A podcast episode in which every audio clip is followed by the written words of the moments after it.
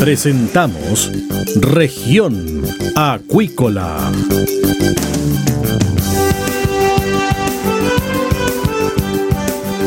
Escuche desde ahora todas las novedades de las principales actividades económicas de la región de los lagos y con las voces de sus protagonistas.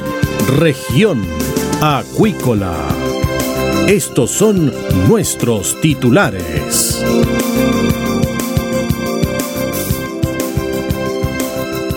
Nova Austral reveló impactos tras cerrar uno de sus centros de salmón.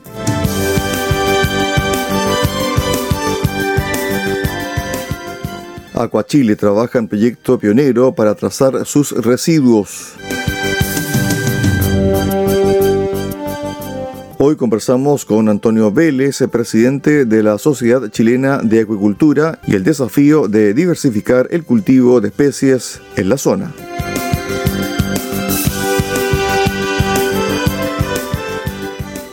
Una pausa y regresamos con el detalle de las informaciones y con la entrevista del día acá en Región Acuícola.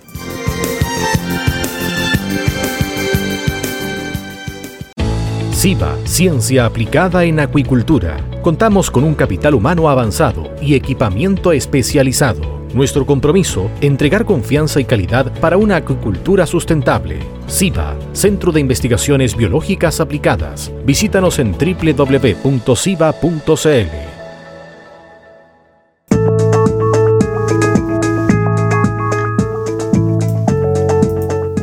Bien, estamos de regreso acá en región acuícola y estamos con el invitado del día. Se trata de Antonio Vélez, presidente de la Sociedad Chilena de Acuicultura. ¿Qué tal, don Antonio? Bienvenido a región acuícola acá en Radio Sago. Muchas gracias, buenas tardes, gracias por la invitación, un placer estar con, ustedes acompañándolos. Bueno, ustedes están ahí involucrados en el octavo Congreso Nacional de Acuicultura y donde la diversidad se está tomando el Congreso, Antonio.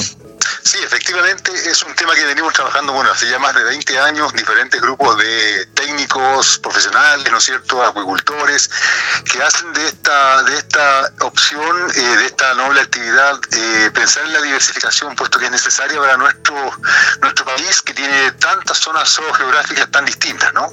Y por lo tanto hay especies para zona norte, zona centro-norte, centro-sur, zona sur, zona extremo sur, etcétera, eh, en las cuales podemos trabajar. Nuestro país tiene capacidades y especies múltiples que el día de mañana tendrán que ser cultivadas si es que queremos que efectivamente sigan presentes en nuestra mesa. Claro, y además también está el tema de la sustentabilidad, Antonio. La verdad que la acuicultura moderna hoy día está, es sinónimo de sustentabilidad. ¿ya? Eh, todos los centros acuícolas en el mundo eh, que están trabajando de manera seria y responsable tienen un compromiso de sustentabilidad y es así como uno puede ver, por ejemplo, tanto en la salmonicultura como en, los cultivos de ostiones en Tongoy, donde las empresas se han certificado ASC, que es la certificación ambiental de sustentabilidad más importante, más exigente a nivel mundial. Eh, mes a mes van apareciendo centros salmoneros certificados ASC y esta tarde yo di una, una, una noticia, una noticia eh, bastante eh, que nos llena de orgullo, digamos, como, como técnicos y como acuicultores, que los, los cultivadores de la cuarta región de Coquimbo, la bahía de Tongoy y Guanaquero se han certificado ASC y además se han certificado como productos orgánicos. O sea, hoy día podemos pedir en Tongoy ostiones de cultivo orgánicos.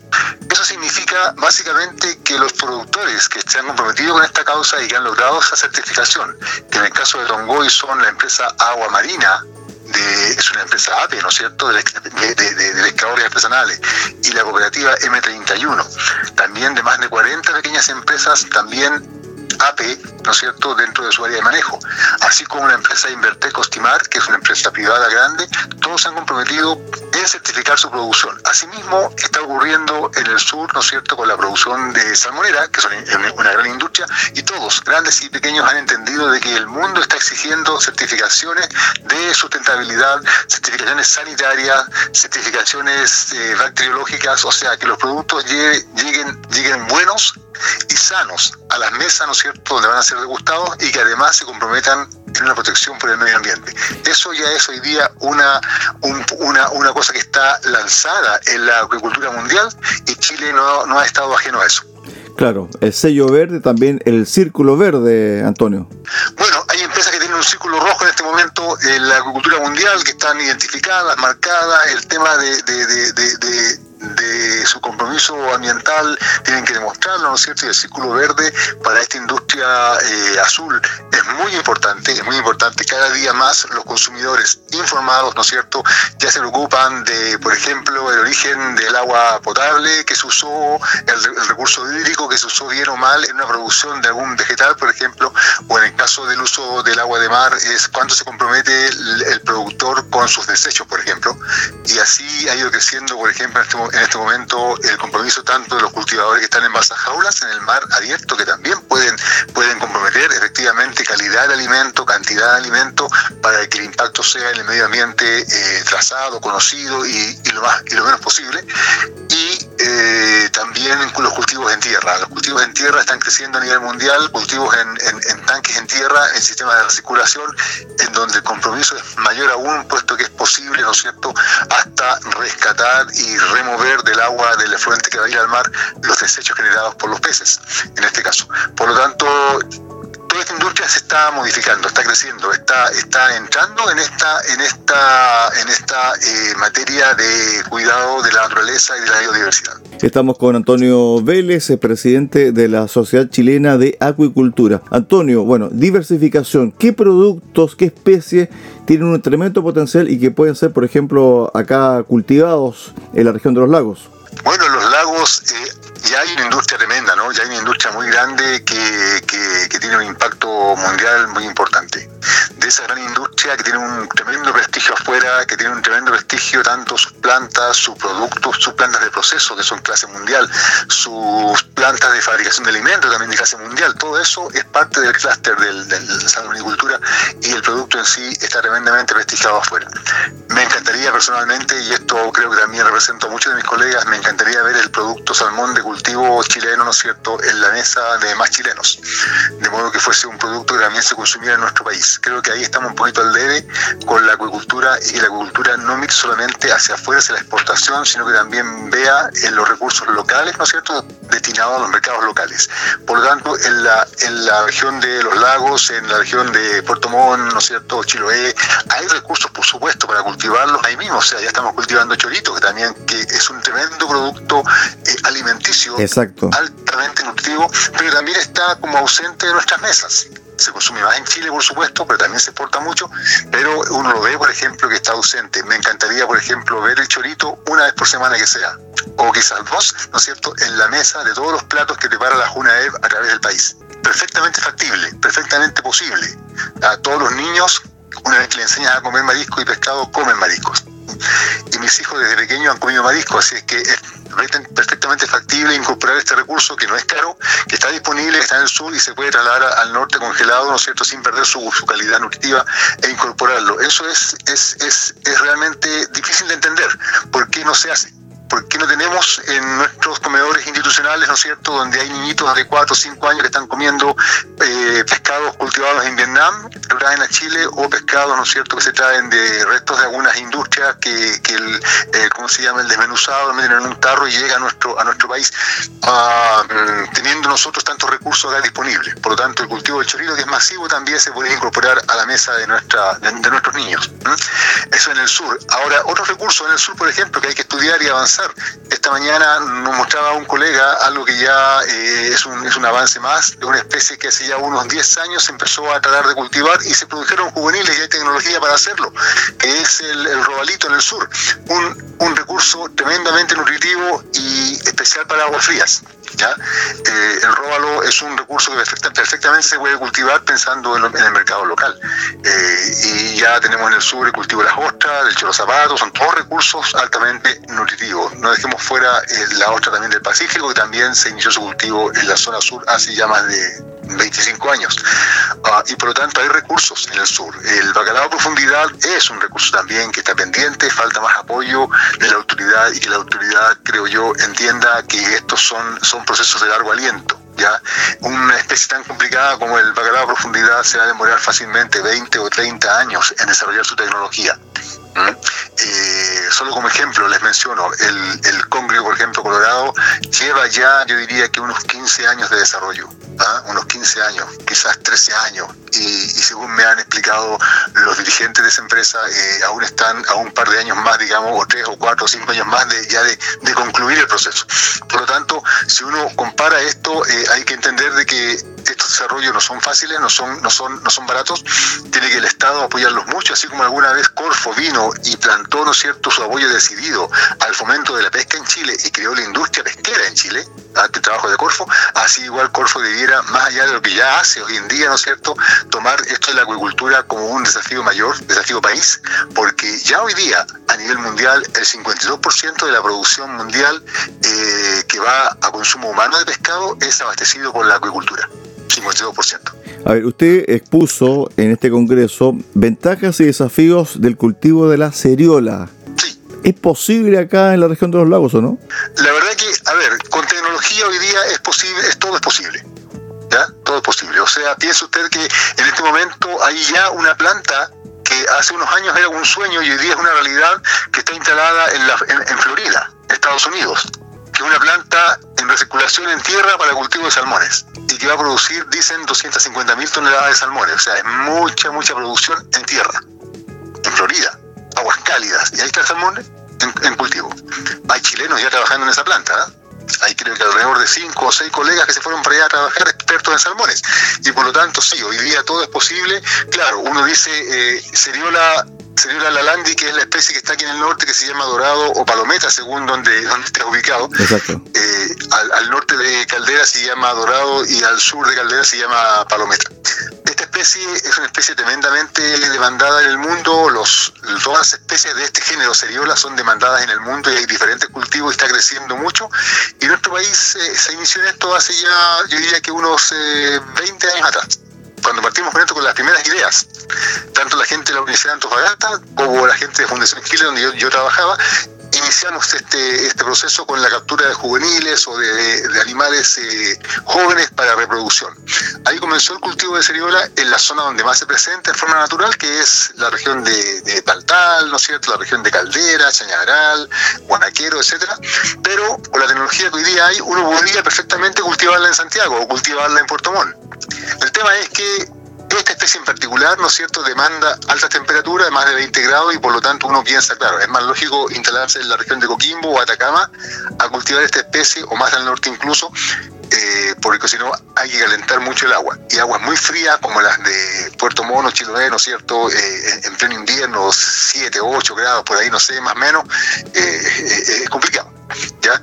Pero, pero uno puede, en nuestro país, como le decía al comienzo, puede distribuir las especies, porque por ejemplo para la zona sur, especies como la, que conversamos, el róbalo, o especies como la reineta, ¿ah? la reineta hoy día la estamos sacando, pero como, como bombo en fiesta, le estamos dando, eh, ya cuánto, 20 años sacando reineta, y hoy día está en todos los mercados, en todas las escaleras, en todos los restaurantes de Chile si no fuera por la reineta, la verdad que eh, se nos complicaría mucho el consumo de productos del mar. Reineta y jurel, digamos. Pero la reineta, efectivamente, tenemos que partir trabajando para, para lograr su desarrollo acuícola en el, en, el, en el corto plazo. Si queremos seguir comiendo reineta. Hoy día en Chile prácticamente no es posible comer lenguados porque ya prácticamente lenguados no quedan. Entonces, o cultivamos lenguados o tenemos que ir a verlo nomás al museo. Pero está complicado el tema para el lenguado, o sea, no hay tanto, tanto ya como había antiguamente. ¿Por qué? Porque no nos hemos, preocupado de, cultivarlo. En el caso de la reineta va a pasar probablemente lo mismo y uno se preocupa después que ya empiezan a bajar la, la, la, las cuotas, uno debería partir ahora, ¿no es cierto? La autoridad partir ahora diciendo, mira, este recurso es un recurso que está en todas las mesas de los chilenos, que le gusta a todo el mundo, tiene un tremendo mercado en todo Chile, bueno, hay un recurso que se puede comenzar a cultivar desde ahora. Ahora, con respecto también a, a, otra zona, o mejor dicho, otro rubro, el rubro alguero. Aquí en la zona realmente hay una cantidad, pero importantísima, de áreas de, de manejo, de explotación, pero está al debe en la diversificación, también en el alga, Antonio. A ver, yo de, de, de, de, conozco bastante, conozco por supuesto el tema de las algas, tanto en la zona norte como en la zona sur. Eh, en, la, la, zona sur hay toda una, una, una, ya una cultura de cultivo, ¿no? De recolección y cultivo de, de, de algas, algas pardas. algas, eh, algas pardas, algas rojas, etcétera, diferentes especies que tienen diferentes, diferentes. El punto con las algas eh, es que en parte son destinadas a la producción de, productos eh, industriales, químicos industriales, ¿no es cierto?, tanto aquí en Chile como fuera de Chile, y el precio fluctúa y baja bastante, pero las algas están y hay que hacer con ellas, ¿no es cierto?, eh, hay que darles un uso, que se puede ser el cultivo y el, valor agregado en el país. Sería, creo, bastante mejor pensar en que el cultivo que se hace en Chile, en vez de estarlo, eh, tanto cultivo como la, como la recolección de algas pardas en el norte, es, es darles el valor agregado en nuestro país. Tecnología para eso hay hay. Eh, acá de la cuarta región de Coquimbo, ¿no es cierto?, están sacando algas para llevarlas, especialmente de un sitio en particular, algas pardas, los huiros famosos, están sacando para llevarlas a Alemania para hacer allá un agar especial para, para eh, alojar, para cultivar células madres. Eh, uno dice, bueno, ¿y por qué no lo hago en Chile? ¿Por qué tengo que mandar la materia prima a Alemania? perfectamente nuestro país tiene tecnología, hay, ingeniería, hay tecnólogos que pueden trabajar perfectamente, hay químicos, obviamente, que pueden hacer ese agar-agar, ¿no es cierto?, con este producto de alta calidad. Los alemanes lo, descubrieron con ayuda de, algunos investigadores chilenos, ¿no es cierto? Se descubre dónde está ese producto de alta calidad y se empieza a exportar como materia prima. Nuestro país debe dejar de exportar materias primas y comenzar a trabajar con materias elaboradas, ya sean de pesquería y o de acuicultura. Así es que efectivamente hay muchos recursos distribuidos a través de la costa y tenemos que orientarnos, ¿cierto?, hacia dónde orientamos nuestro esfuerzo, porque claro, hay, hay también una restricción de recursos, pero eh, recursos en el sur como la reineta o recursos en el norte como la ceriola o más al norte, ¿no es cierto?, como otras especies que tienen un mercado local. La corvina, por ejemplo, eh, también tiene un mercado local y llamo local al mercado que constituye Perú, Perú y Chile, o Chile y Perú. Ese es un tremendo mercado para la corvina. ¿ya? Y así sucesivamente con diferentes especies. Otra especie también que tiene mucho mercado es el erizo. ¿Qué pasa con el erizo, Antonio? El erizo es un, es un plato exquisito permítame, de los mariscos es mi preferido. Maravilloso, ah, sí. Maravilloso. El erizo eh, eh, se cuida mucho, es tremendamente un producto demandado, es un producto caro afuera y lo único que, faltaría por hacerle acá en mi país, en nuestro país, digamos, a la pesquería es, es mejorar el rendimiento en cuanto a, la calidad de la gona, que hoy día hay tecnologías para, para ello. ¿ah? Y, no es, no es llegar y sacar y exportar porque hay un castigo, ¿no es cierto?, en el color del, recurso que hay que mejorar antes de, de comenzar a exportarlo eso, eso, eso se está trabajando y hay tecnología también afuera como para observar respecto de ello. El erizo también se puede cultivar y eh, lo que ocurre es que los precios por lo general de estos recursos nativos, recursos marinos, ¿no es cierto?, que están en la, están en la zona costera, los precios que tienen eh, son buenos para recursos silvestres. O sea, el, buzo va, lo saca, ¿no es cierto? Tiene su trabajo en eso, saca erizo y la planta de proceso le paga al, hombre de mar y procesa y exporta. Y consigue un precio que cubre todos esos costos, tanto del buzo como del... Pero son recursos que está sacando la naturaleza. Es la naturaleza la que dio el servicio de engordarlos hasta el tamaño eh, mínimo explotable. Cuando entramos a cultivar es distinto, porque hay que producir juveniles en, condiciones de, de cautiverio, en hatcheries, hay que engordarlos con un alimento especial, ¿no es cierto? Durante dos, tres, cuatro años y ahí el costo es diferente. Ahí el precio final es diferente y entonces en ese momento uno dice, bueno, si tengo en la naturaleza erizos o tengo en la naturaleza choritos, ¿para qué cultivarlos? Estoy hablando de larvas de chorito y semillas de chorito, ¿ah? que se producen también en la naturaleza y el hombre las engorda solamente. En el caso del erizo, lo complicado es que eh, vamos a estar cultivando erizo, ¿no es cierto?, por, por varios años para sacar un recurso que ya no va, no va a valer lo que vale hoy pero el mercado, el mercado, tecnología en Chile hay ¿ah? para cultivar erizo, o sea, eso está desarrollado. Tanto para producir semillas, está en el IFOP la tecnología, está en la Universidad Andrés Bello, está en la Católica del Norte, etcétera. Tecnología para hacer erizo hay. Engordarlos también es, factible, ya sea con guiro, con algas parda o con alimento, alimento formulado. El punto es a qué costo finalmente vamos a llegar para ese erizo y si el mercado está dispuesto a pagar ese erizo a costo de un erizo de cultivo. A propósito del producto de engorda, no solamente para el erizo, sino que también para otras especies, ¿cuál es la relación o cómo debería ser la relación entre el campo chileno y la acuicultura? Es muy interesante la pregunta porque yo me recuerdo que hace unos 30 años atrás, por ejemplo, 20 años atrás, esta relación prácticamente no existía. Si nosotros veíamos como agricultores que había mucho conocimiento que podíamos aprovechar, ¿no es cierto?, eh, desde el campo chileno, porque hay muchas prácticas productivas y sanitarias que, que, hoy día son, son altamente demandadas y son también válidas en la, en la acuicultura. ¿Ya? Pero eh, esta, esta comunicación directa no existe. Hoy día existe, por supuesto, o sea, existe en la, en la industria, en la industria grande, en la industria productora de salmones en Chile o de otras especies en otros, en otros países del mundo, que demandan mucha alimentación y que ya por los costos de la harina de pescado han tenido que obligadamente incorporar otras harinas vegetales, ¿no es cierto?, al alimento de, por ejemplo, salmones. La harina de pescado es muy cara y ya entra, entran a, verse harinas vegetales de reemplazo con las salvedades de que la proteína que aportan esos vegetales tienen algunos aminoácidos que están ausentes que hay que agregárselos, por supuesto, para que el pez no se enferme, no se deforme, producto de esta ausencia de estos, aminoácidos esenciales que ya están identificados. Para el caso del salmón, para el caso de la ceriola, están identificados ya hace rato. Y por lo tanto, reemplazando esos, esos eh, el campo se abre porque hay mucha producción la factibilidad de reducir proteínas vegetales, ¿no es cierto? Y también eh, está, científicamente demostrado que también se puede, se puede enseñar al animal a, consumir estos granos tempranamente. Nos explicaba eh, el doctor Piferrer, que dio una charla hace el día lunes respecto, respecto de la epigenética y que habla cómo, independiente de la genética, cómo eh, el acostumbrar a los animales, ¿no es cierto?, a, a darles una memoria respecto del de consumo de granos, por ejemplo, tempranamente no incorporarse solamente en la base de engorde, sino que tempranamente, de modo de que los animales y el sistema, el sistema, eh, el sistema genético del, animal empieza a reconocer estos nutrientes y es perfectamente factible después aprovechar el acostumbramiento y ganar, ganar espacio en ese sentido.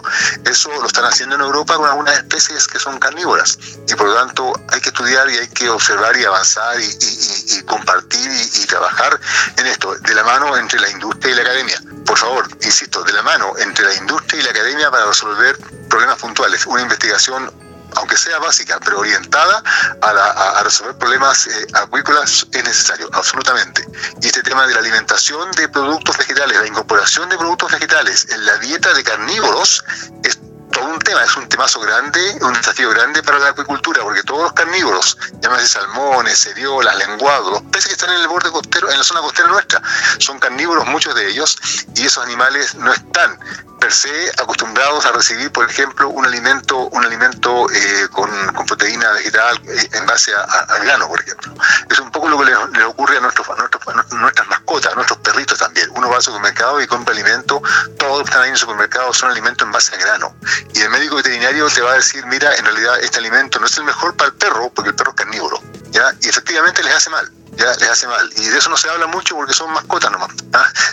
Pero en realidad es, bien complicado, es bien complicado. Hay que buscar alimentos que no tengan base, base de grano, que es, se acerque más a la, a la demanda real del, del, del perrito en este caso. En los peces es lo mismo es lo mismo, pero se ha descubierto por esta, esta, esta eh, ciencia que se llama la epigenética, que, que, es posible, ¿no es cierto?, acostumbrar al sistema para que tempranamente reconozca estos nutrientes y pueda trabajar en base a ellos. Estuvimos con el presidente de la Sociedad Chilena de Acuicultura, Antonio Vélez, conversando sobre la diversificación del de sector acuícola en nuestro país y también estos elementos complementarios y de gran importancia para el sello verde, porque el consumidor cambió, el planeta está cambiando y el sello verde es fundamental para tener un producto de clase mundial de Chile hacia el mundo. Gracias Antonio, un abrazo. Un abrazo, muchas gracias por la invitación, que estén muy bien. ¿eh? Chao, chao. Chao, adiós. Nosotros hacemos un alto acá en región acuícola y volvemos con el cierre del programa del día de hoy.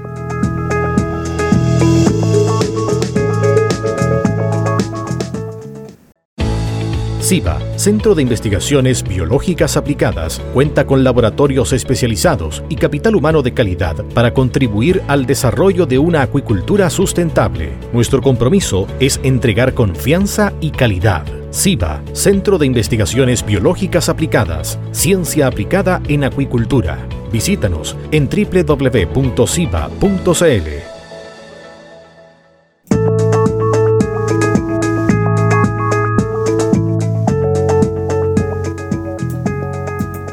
Bien, estamos de regreso acá en región acuícola y vamos con el detalle de las informaciones.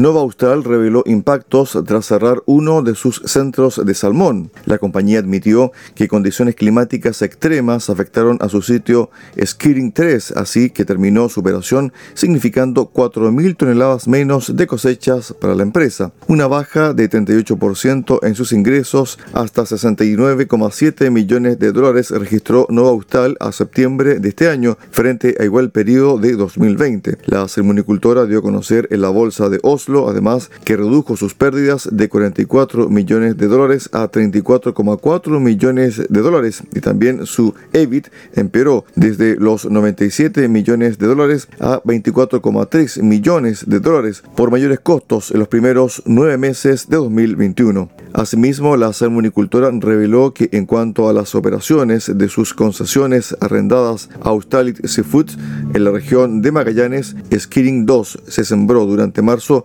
0,75 millones de smolt procedentes de un tercero. Y el segundo sitio, Skiring 3, se sembró con 0,75 millones de smolt de la piscicultura de Nova Austral en agosto comillas. Desafortunadamente, el área de Skiring, donde se encuentran estos centros, experimentó unas condiciones climáticas extremas que afectaron la capacidad de operar con normalidad y al mismo tiempo favorecieron los ataques masivos de lobos marinos en Skiring 3, admitió la empresa. Por esta razón, de acuerdo con la compañía, decidimos cerrar este sitio en noviembre, cuya decisión tendrá un impacto financiero de aproximadamente 4,1 millones de dólares en el cuarto trimestre de 2021 y los volúmenes cosechados de 2023 en aproximadamente 4.000 toneladas.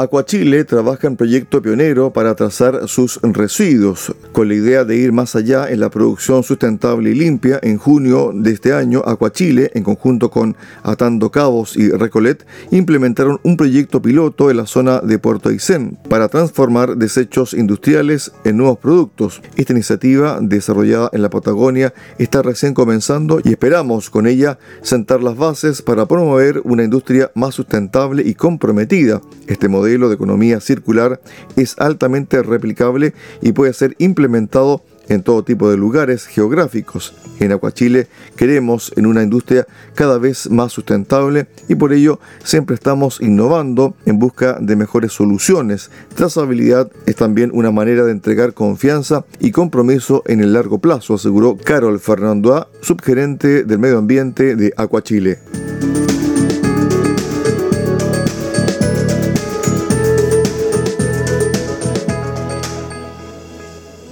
De esta forma cerramos el programa del día de hoy acá en región acuícola y los esperamos mañana a contar de las 13.30 horas en Radio Sago en el 96.5 FM acá en Puerto Montt. Muy buenas tardes. Centro de Investigaciones Biológicas Aplicadas CIBA, Ciencia Aplicada en Acuicultura. Entregamos confianza y calidad para una acuicultura sustentable. Contamos con un capital humano avanzado y equipamiento especializado. CIBA, Centro de Investigaciones Biológicas Aplicadas, Ciencia Aplicada en Acuicultura. Visítanos en www.ciba.cl.